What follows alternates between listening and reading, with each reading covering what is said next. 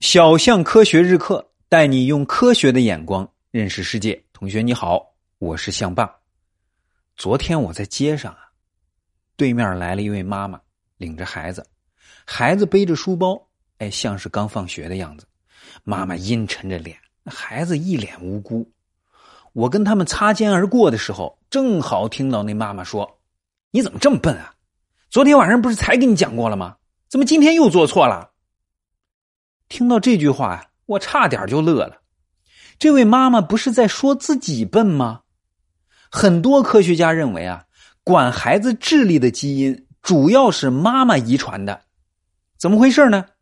稍微有点复杂，听我慢慢给你讲哈。首先说一下基因，基因掌管着你头发是黄的还是黑的，个子是高还是矮，等等等等各种各样的身体特点。当然了。基因也影响着你的脑长成什么样。你的基因从哪来呢？都是你爸你妈给的。如果你爸妈都是大高个，哎，那你将来很有可能也是个大高个。如果你爸妈都是绝顶聪明的人，那你的脑子一定不会笨。一般情况啊，你的基因一半是来自于你爸的，而另外一半呢是你妈给的。不同的基因影响你身体的不同特点。科学家发现啊，这影响脑的基因主要来自于妈妈。为什么这么说呢？所有的基因都在一种叫染色体的东西上，所以啊，你的染色体有一半是你爸给的，另一半是你妈给的。你妈是女性，你爸是男性，这女性和男性的染色体它是不一样的。怎么个不一样法呢？女性啊，有一对染色体叫 XX。注意啊，是两个 X，而男性的这一对染色体呢叫 XY，是一个 X 和一个 Y。很多影响脑发育的基因啊，都是在 X 这个染色体上的，所以啊，在控制你脑长啥样这件事上，你妈那是有绝对的优势的，因为她有两个 X 染色体啊，而你爸只有一个。X 染色体上的基因对脑发育有多重要呢？举个例子，有一种遗传病啊，也就是天生就会得的病，叫 X 染色体连锁智力发育迟缓。简单说，就是 X 染色体上的基因出了毛病。得了这种病的孩子，智力发育比普通孩子要慢很多。其实啊。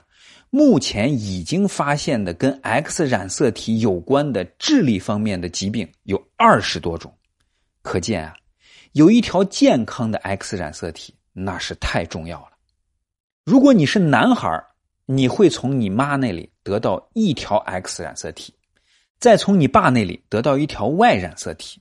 这时候啊，你脑长成啥样，那就全看你妈的 X 染色体给不给力了。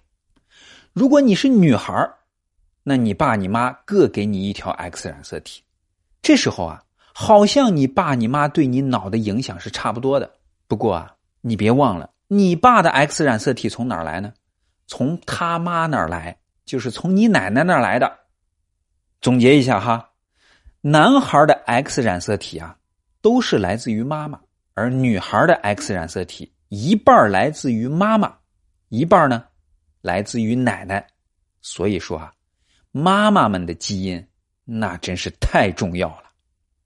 当然了，科学家还说了，人的智力啊是个非常复杂的东西，基因对智力的影响其实非常小，很少有哪个科学家天生就是智力超群的，而那些天生智力超群的人，绝大多数最终也都没成为什么伟大的人物，所以啊。提高智力最重要的方法是学习和思考。如果你不好好读书，就算你爸你妈给你的脑子跟爱因斯坦一模一样，也没啥用。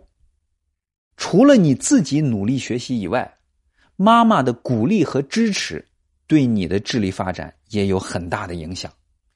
美国的华盛顿大学的科学家花了七年时间搞了一个研究，他们发现啊。妈妈多鼓励孩子，多陪孩子做练习，孩子的脑会发育的更好，记忆力、学习能力和抗压能力也都会变好。那爸爸们就一点责任都没有了吗？当然不是了。美国的另外一所大学耶鲁大学花了十二年搞了另外一个研究，他们发现爸爸们带孩子的时间越长，孩子的智力表现越好，学习成绩也越好。